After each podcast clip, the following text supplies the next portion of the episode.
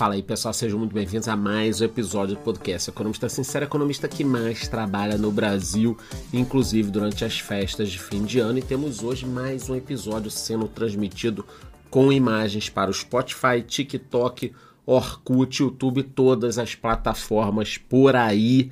E no episódio de hoje falaremos sobre as vendas no Natal que caíram e foram as mais fracas em três anos. A gente vai entender tudo isso aqui. Se é para você ficar preocupado se dá para virar o ano e ficar preocupado depois.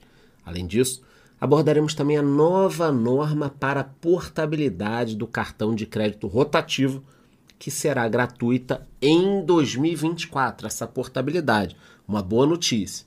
O episódio de hoje está imperdível, só que antes de continuar, eu te peço que comente aqui embaixo. Você acha que o Natal foi bom ou o Natal foi ruim?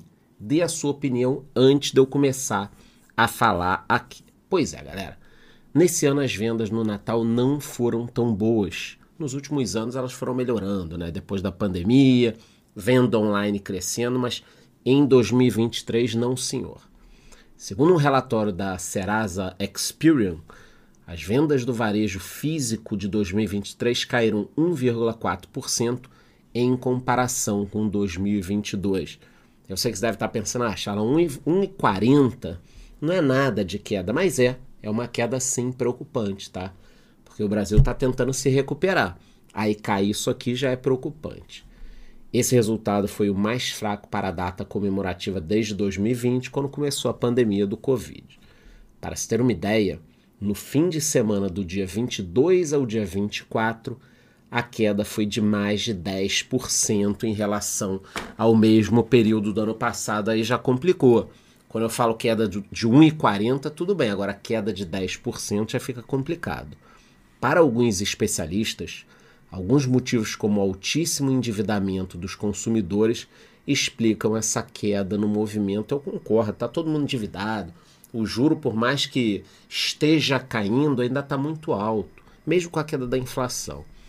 Para se ter uma ideia, uma reportagem publicada pela Folha de São Paulo mostrou que metade dos consumidores com nome sujo não consegue sair do cadastro negativo. Então a galera tá com nome sujo, tá tentando pagar, mas o cara não consegue sair. 56% dos brasileiros já foram incluídos no SPC e Serasa, sendo que 51% afirmaram que não conseguiram limpar os nomes.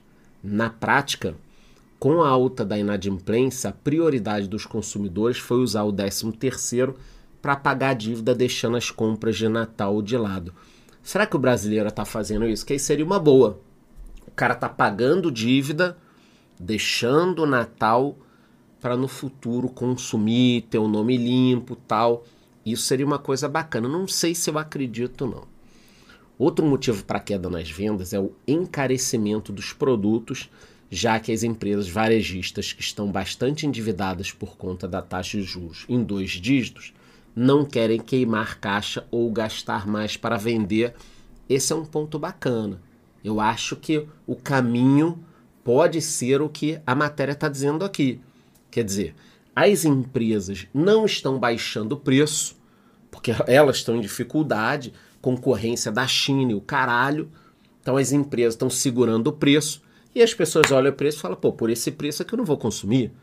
Eu não vou comprar esse celular por esse preço, mesmo sendo um Android. Não vale a pena pagar milão no celular Android. Se fosse 500, eu pagaria. Milão não dá. Milão não dá. Para tirar foto da lua, não sei.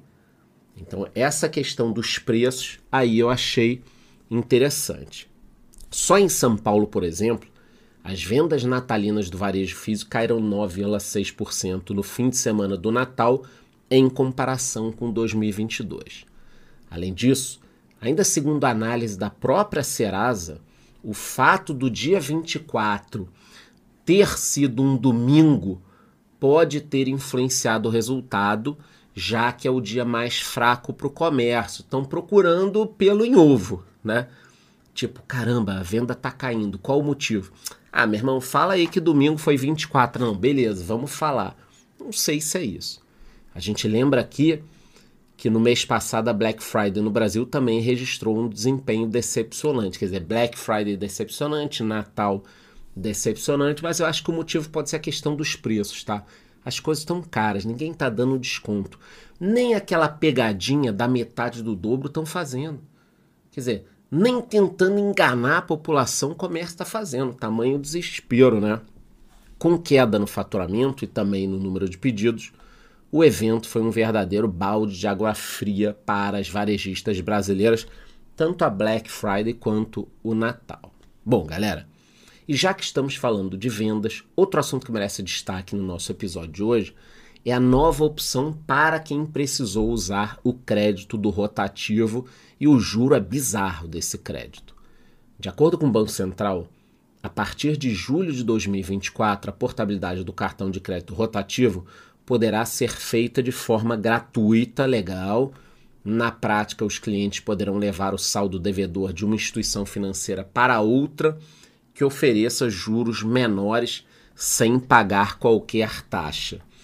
Então, o que está me dizendo aqui a matéria é que você vai poder transferir a sua dívida cara para cacete para um outro banco ou operadora de cartão e tal, instituição financeira, que está te cobrando uma taxa menor.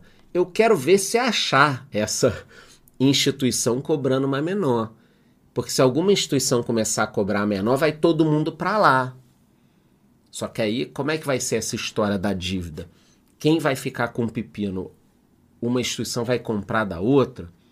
Ela vai começar a botar o juro muito mais baixo, o mercado inteiro vai olhar e vai ficar puto com ela. Eu acho a notícia bacana. O intuito é muito bom. Na teoria, isso melhoraria as condições de pagamento, já que seria possível checar se o banco onde está a dívida original quer fazer uma contraproposta. Você está devendo para o Nubank, aí você vai lá no Itaú, aí Itaú, quanto você me faz a taxa?